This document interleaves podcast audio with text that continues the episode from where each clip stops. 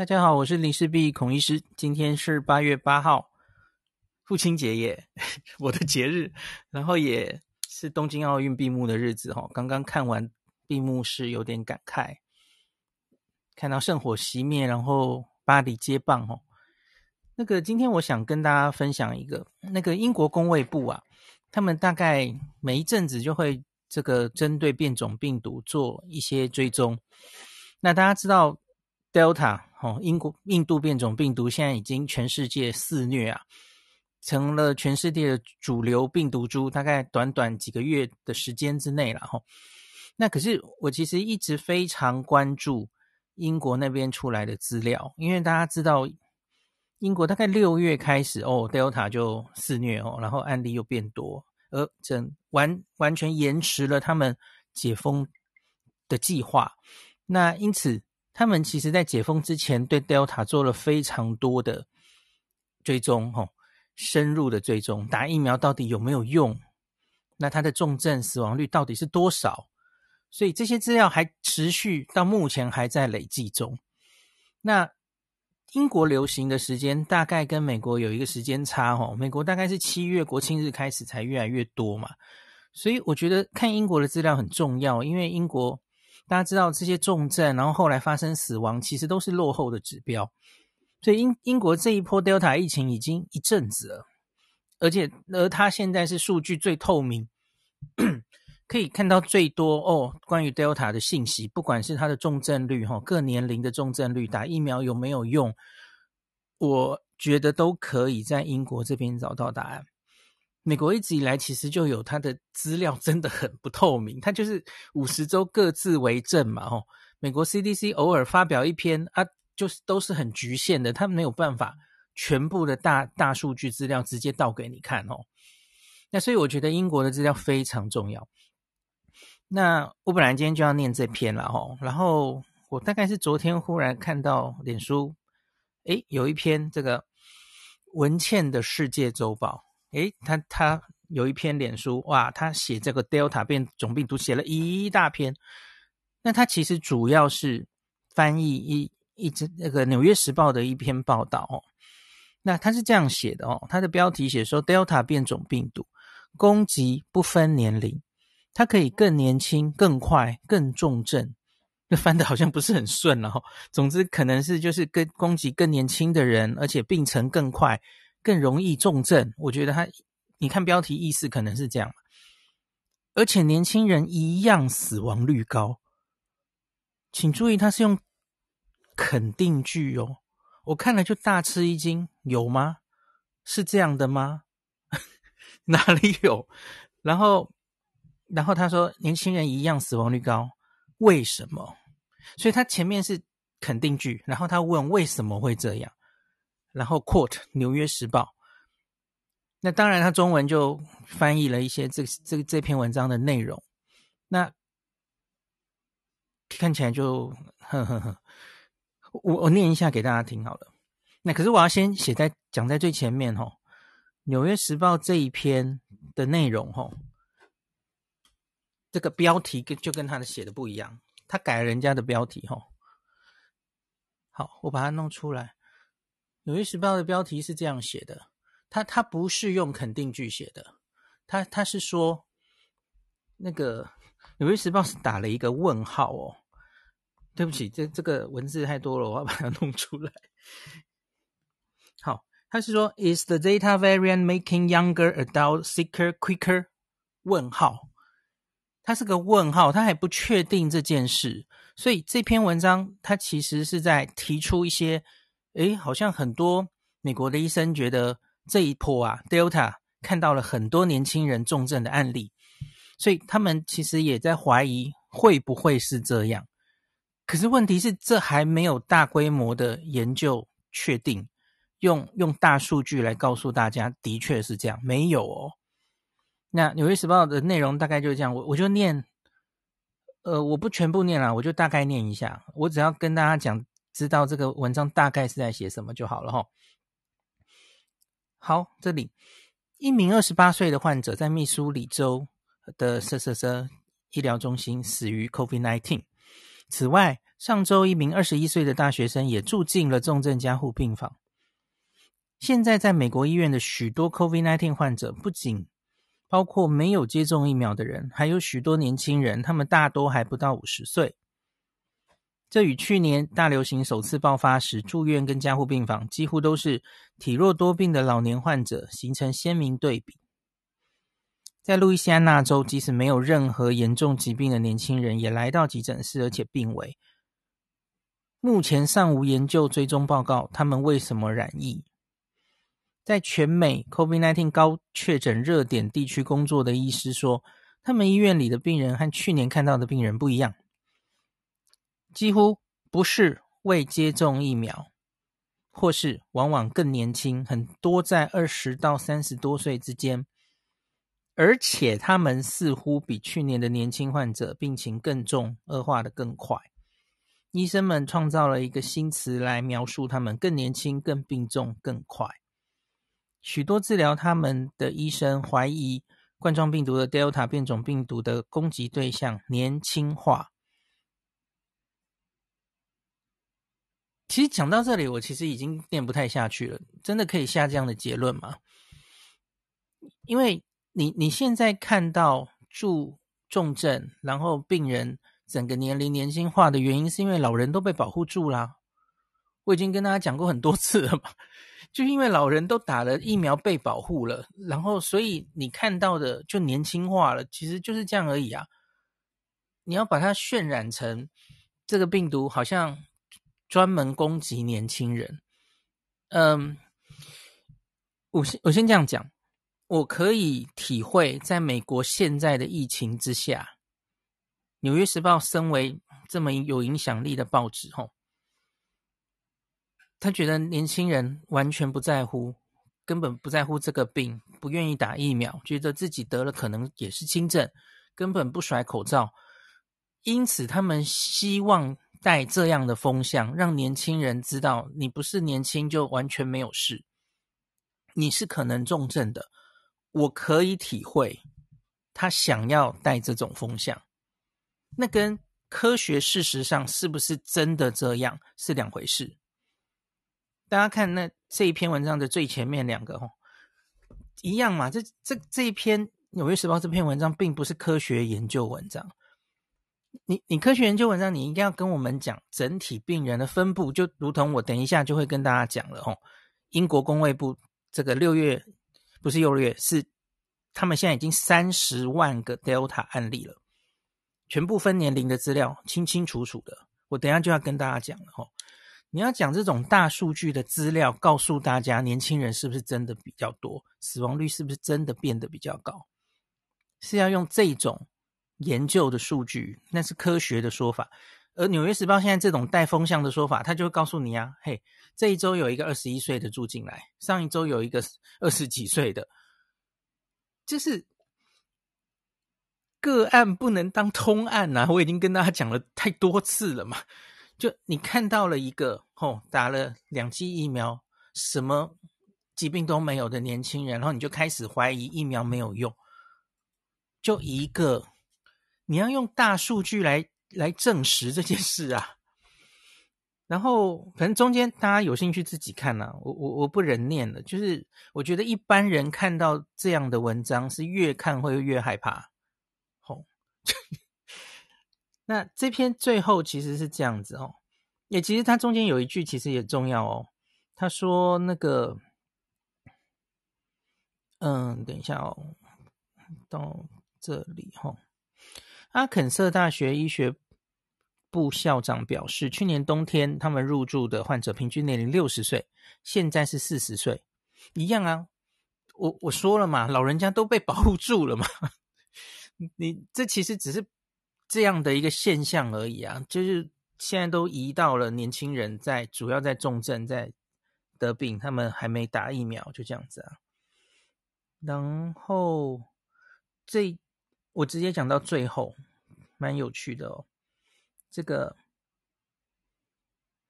他们最后访问了一个那个贝勒医学院的国家热带医学院院长 Peter，他说：“我没有看到证据表明 Delta 有选择性的针对儿童、青少年跟年轻人？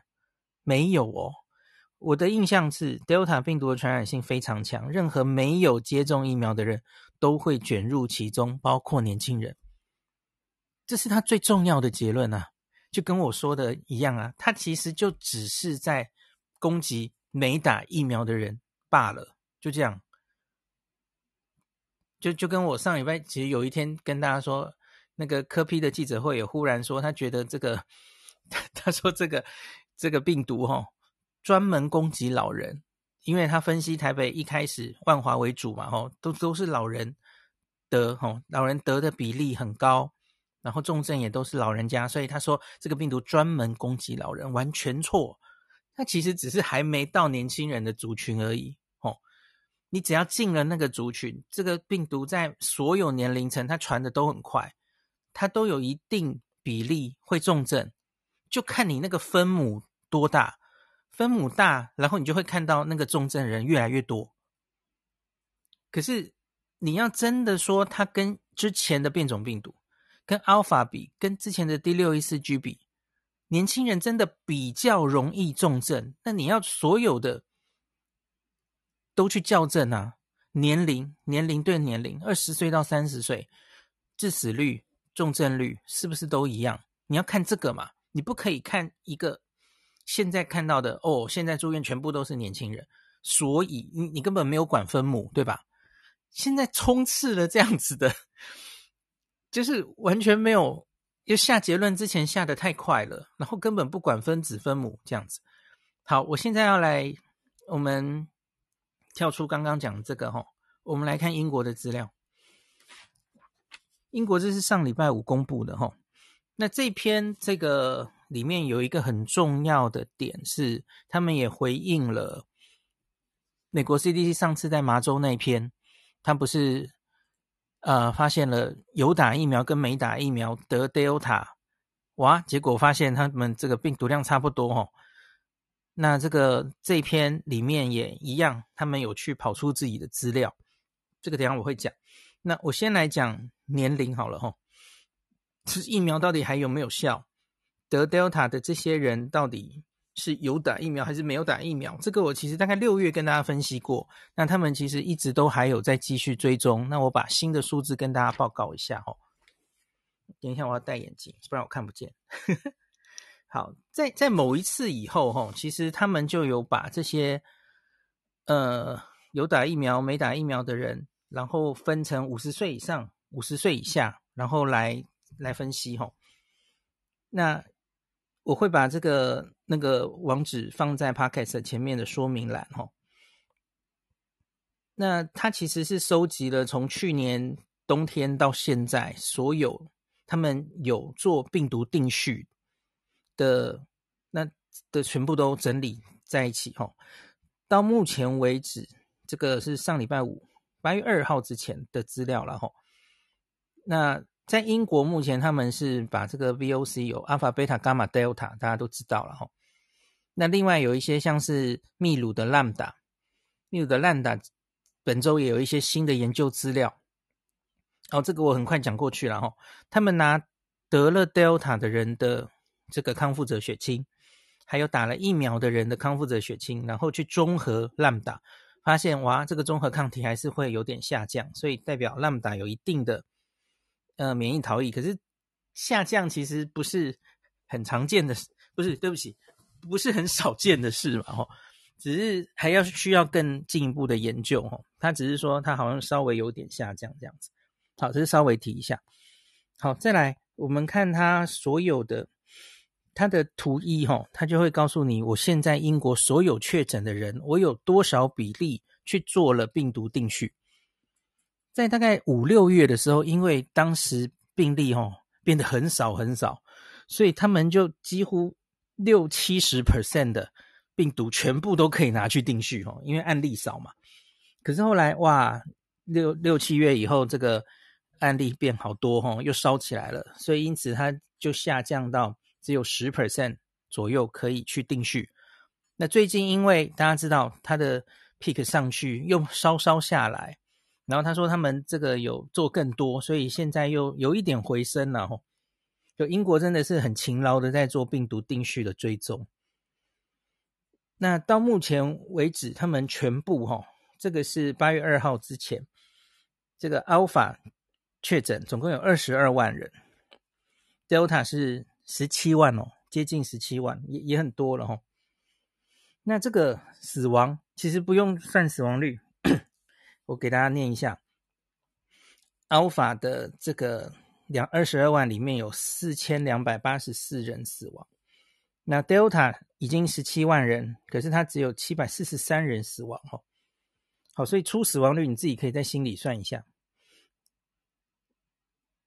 然后 接下来我要来分年龄看了哦，在这三十万人里面哦，呃，对不起，我我先把 Alpha 跟 Delta 相比一下好了。Alpha 的总死亡率是一点一 percent。哦，其实符合我们对这个新冠死亡率的想象嘛，大概全世界都降到一到二左右，哈，一点一 percent。那 Delta 到目前为止呢，它全部的死亡率零点二 percent，喂，低了哈，低了。可是问题是你你不能直接这样比啦，你就直接下结论说，所以 Delta 致死率没有 Alpha 高，当然不行，因为你知道 Delta 在流行的时候，英国很多人都打了疫苗了，哈。那而且发生的年龄一定不一样嘛，所以你不能这样看。所以我们来分年龄看吧。Alpha 大于五十岁的人，吼，Alpha 的死亡率是四点八 percent，那 Delta 是两 percent。好，一样，你也不能轻率的下子，所以 Delta 没有比较毒，不是，是因为 Delta 的时候，老人家很多人都被疫苗保护住了，哦，大于五十岁。那接下来再来看小于五十岁的年轻人如何呢？Alpha 病毒小于五十岁，千分之一的死亡率，零点一 percent，这个就跟季节性流感的死亡率差不多。那 Alpha 流行的时候，其实英国五十岁以下的人，当时可能还多半没有打疫苗哦，请注意这件事。五十岁以下的人死亡率是千分之一，所以我本来就跟大家说，这是一个老人家的病哦。就是老人家致死率比较高，哦，不是不是专门攻击老人家的意思，是老人家要非常小心重症，哦。那再来，那 Delta 呢？大家要不要猜猜看哦？Delta 小于五十岁死亡率，刚刚文熙一直告诉我们哦，年轻人致死率一样高，还更高哦。来来来，我告诉你是多少？小于五十岁算是新冠病人。的年轻人吧，没有错吧？哈，不一定要二三十岁才叫年轻人嘛。哦，小于五十岁，英国这一波 Delta 死亡率零点零二七，听听听清楚了吗？零点零二七，刚刚 Alpha 是零点一 percent，哦，更低，小大概三分之一以下。好，那 overall 全部啦，全部算年龄，就是一个是零点二，一个是一点一嘛，刚刚讲过了齁。好，那另外我们再加入有没有打疫苗来看他们的死亡率好吗？那在三十万例到目前八月二号之前已经累计三十万例 Delta 齁。那这三十万例案例里面，总共有接近二十七万例，它是可以呃确定知道他打疫苗的。状况的哦，那在二十七万人里面哦，得 Delta 的人有十五万人是没打疫苗的，完全没打疫苗的，这占了所有案例里的五十六 percent。那再来，嗯、呃，有七万人是没有完整施打，就是打了一剂，还没有到达的第二季，还没有到第二季打完的十四天之内，齁，这叫做还没有完全完整施打，这样有七万人，这个占了二十六 percent。所以五十六加二十六就已经八十二左右嘛，吼。那然后有四万七千人是打两剂了，可是他还是得到了 Delta，这个就是最近很热门的嘛，突破性感染。这突破性感染，你看美国那才那边几例就那边叫，我们才那六例就在那边叫，英国早就把完整资料一直在呈现给我们看，六月开始就很多啦，他现在已经你看已经累积到了。他目前三十万例的 Delta 里面有四万七千人是已经打完两剂的，这个占了十七 percent。我记得这个数字在六月我第一次开始追踪这一套资料的时候，好像没有到十 percent，所以它越来越高了，没有错。那可是其实这是想象中本来就会发生的事嘛，吼，因为你随着打疫苗的人越来越多，然后时间过去，你当然累积那个打疫苗，然后还是染疫的人，绝对数字或是比例，当然都有可能越来越高了，吼。那你不要忘记，英国其实还是很努力继续在打疫苗啊，所以有打两剂疫苗的人分母越来越多，那没打疫苗的越来越少，所以你你看这个绝对的比例呀、啊，相呃对不起，相对的比例，当然有可能打二剂的人吼，还是染疫的人比例也会逐渐增加，得到现在其实也不过就是十七 percent 嘛吼，所以没有完整，英国多半八十三 percent 得到 Delta 的人都还是。没有完整注射疫苗的人，吼，那超过一半是完全没打疫苗的人。好，接下来我们就来仔细的看，那这个分年龄，还有分他到底有没有打疫苗，跟死亡率有什么，死亡上面有没有什么关系哈？好，我们先来看这个，嗯，我们比较关心的是五十岁以上的长者，吼，五十岁以上，那还是染疫的人，我们确定知道他这个。打疫苗状态哈，那打疫苗有两万一千人是五十岁以上。好，那没打疫苗其实只有三千四百四十人，差很多哦。所以你看，所以五十岁以上英国人其实多半都已经打两剂疫苗了，哦，覆盖率是非常高的。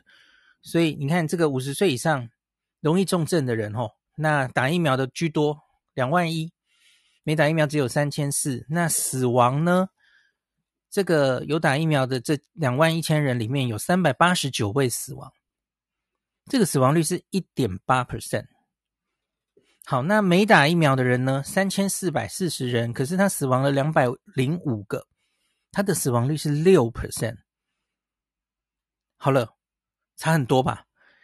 五十岁以上有打疫苗，你致死率是一点八，可是没打疫苗致死率是六，这个六就是几乎台湾。哦，台湾五六月那个时候，然后被大家骂说：“哎，我们全世界这个死亡率独步全球。”那英国现在这个 Delta 也是六啊，五十岁以上啊，差不多啊。哦，就你你看死亡率的时候，你一定要看分母，看统计数字的时候，哈。那所以你看，这很明显有差别嘛。那可是我记得六月的时候，其实就有一些媒体，你看。我现在这个数字，我可以反过来另外一个方向解读哦。你看，我可以说英国哈死于 Delta 五十岁以上的人哦，这样子有五百九十四个人。这五百九十四个人有三百八十九个人是已经打过两剂疫苗的诶，诶，有没有被吓到？那耸动的媒体可以明天就拿这个去当标题。对啊，这是这是几几分之几啊？不会是六成吗？对，你看，Delta 五十岁以上吼染疫的人有六成以上都是打过两剂疫苗了，把他吓个半死。数字就不是这样看的嘛，你要看分母有多大啊！我已经解释过很多次了。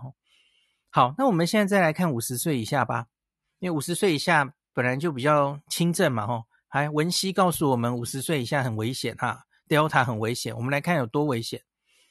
五十岁以下已经打疫苗还是染疫的人有两万五千人哈，那没打疫苗染疫十四万人，十四万哦，差很多哦。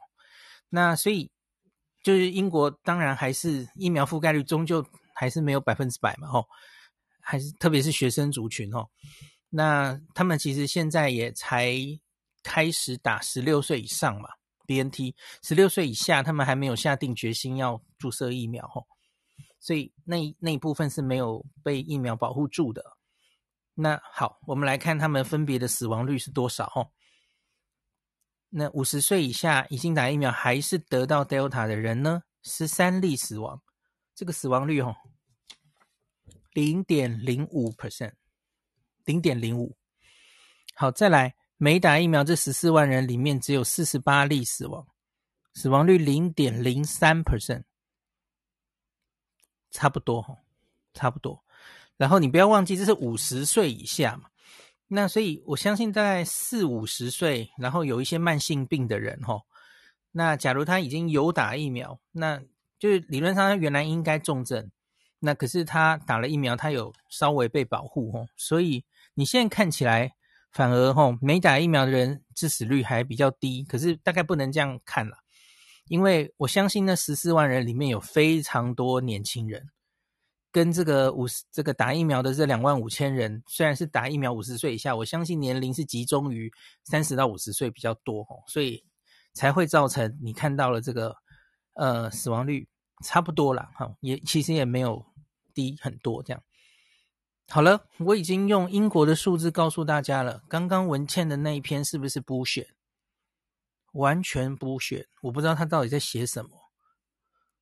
我们就用大数据来告诉大家呀，年轻人没有比较容易，就就没有啊，这到底在在干嘛？我我相信会看到很多年轻人，因为因为母数很大嘛，母数很大，然后你当然就有机会看到年轻人进加护病房。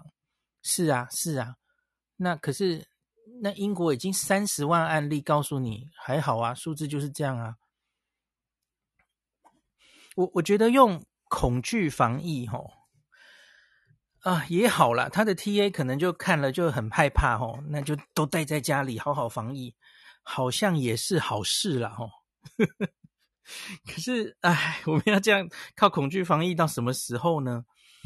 因为现在全世界其实我觉得有一个风向是，我我这两天其实最最意外的是叶斌今天有。这两天有跟大家分享中国的疫情嘛？吼，好像连中国大陆长久以来强调清零、坚壁清野，他们在这一次面对 Delta 好像都开始有一点松动了哦。就是是不是真的应该要考虑跟病毒共存了，而不要坚持零容忍的的状态？吼，就你一味强调这个病的可怕，然后。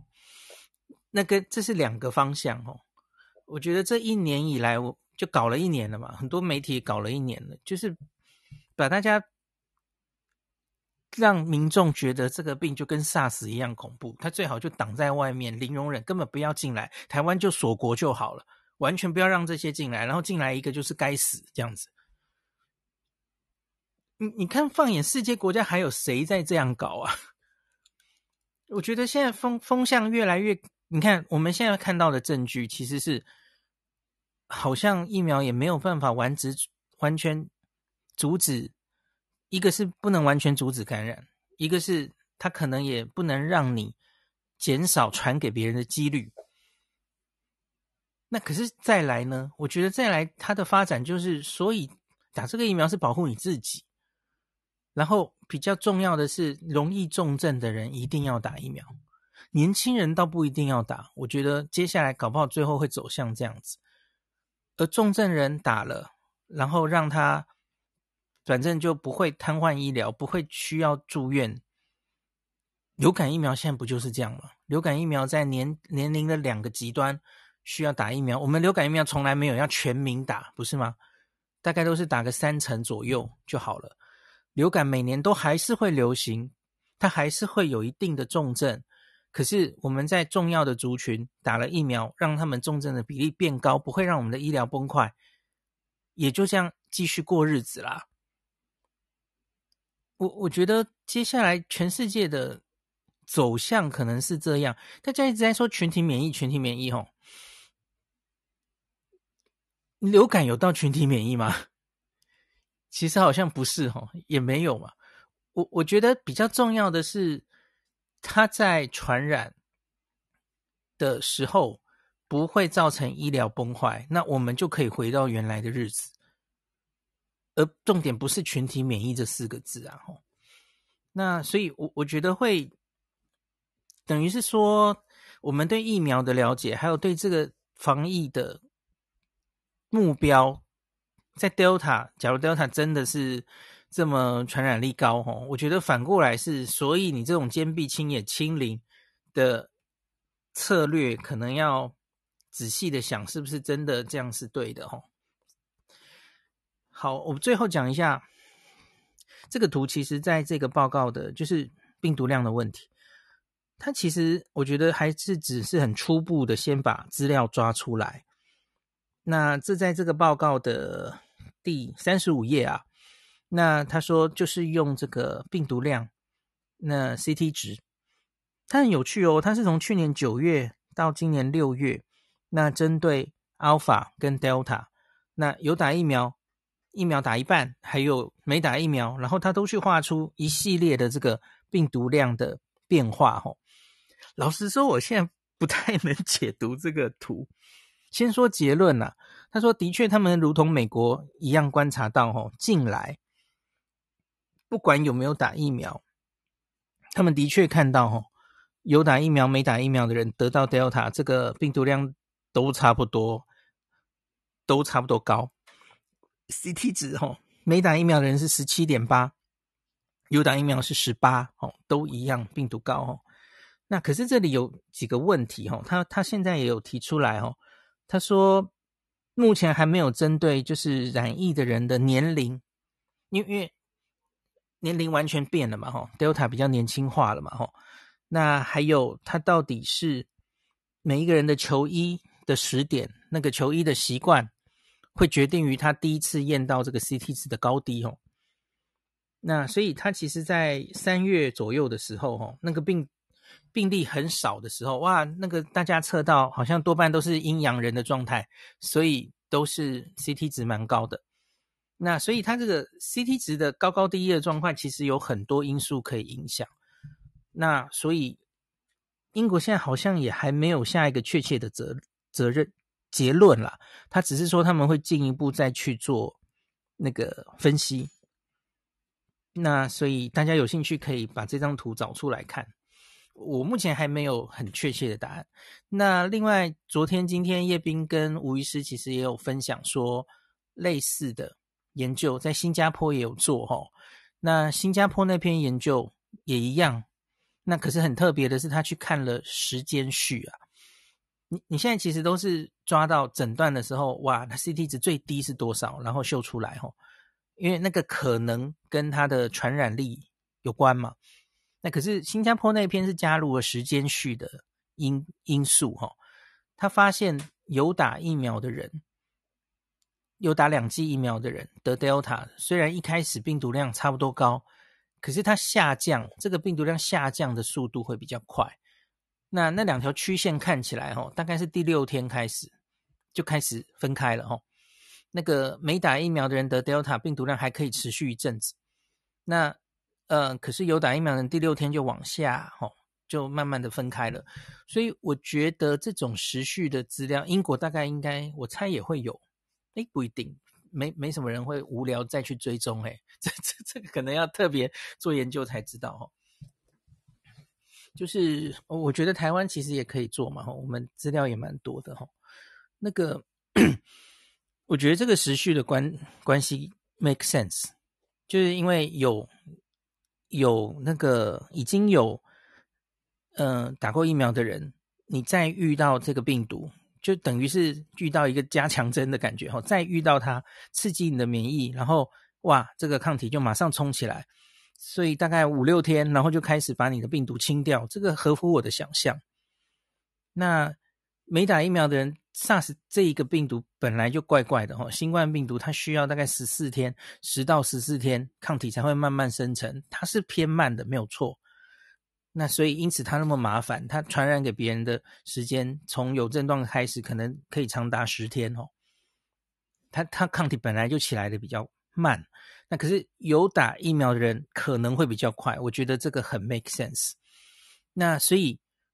我相信有打疫苗，应该对于会不会传给别人，应该还是多少会减少了。可是减少的幅度也许没有之前阿尔法这么多，我觉得可能解读是这样子。当然，我们还要看陆续别的资料。好，美国、英国看会不会后续还有这种也加入时间因素，看看这个病毒量降的速度是不是不一样。那另外叶斌也跟大家提嘛，吼，CT 值是一回事嘛，可是。你应该要后续再去做病毒培养，你不知道这里面有多少是死的，多少是活的嘛，对吧？那另外是最好还可以看到那那这一些得 Delta 的人，他是不是真的还可以传给别人？这个英国其实之前都有这样的研究，吼，就是得了 Alpha，那有打疫苗的人，不管是 AZ 或是 BNT，他传给家户，吼，传给另外几个人的数字，他就是比没打疫苗的人少。有追踪到这个数字，所以因此大家才觉得，哦，疫苗其实不止保护自己，还可以保护别人，吼，就是你你就算得病，传给别人的几率也是降低。后续应该会有这些数字发表，吼，那所以我们就拭目以待，吼，对，不要被那些新闻上，吼，一直跟你说 Delta 的那个 有多可怕啊，怎么样怎么样啊，呃，我觉得要用科学说话了，吼，是是怎么样就怎么样，没有那样证据的时候，就不要说到那样的话，吼。那当然，你假如是刻意的，就是想要营造那种。觉得大家太放松了，吼，所以你要恐吓大家。好啦好啦，那你就恐吓吧。可是我我从这个疫情一开始的第一秒，我就不是这样的人嘛。我我一直觉得恐惧防疫是不太好的，吼，因为就是你你真的，唉，真的事情变得很严重的时候，一定要好好的跟大家讲。可是你假如其实明明没那么严重，就把大家吓成那样，那其实是很容易麻木的。麻木后续造来造成的才就是 就是防疫疲劳啊！就你你讲什么已经都吓不了人了哦，然后就越吓越大哦。就现在美国已经讲到这个啊，Delta 病毒跟水痘一样传染力很很可可怕，连这种话都讲出来了哦。好吧，那我今天大概就讲到这啦。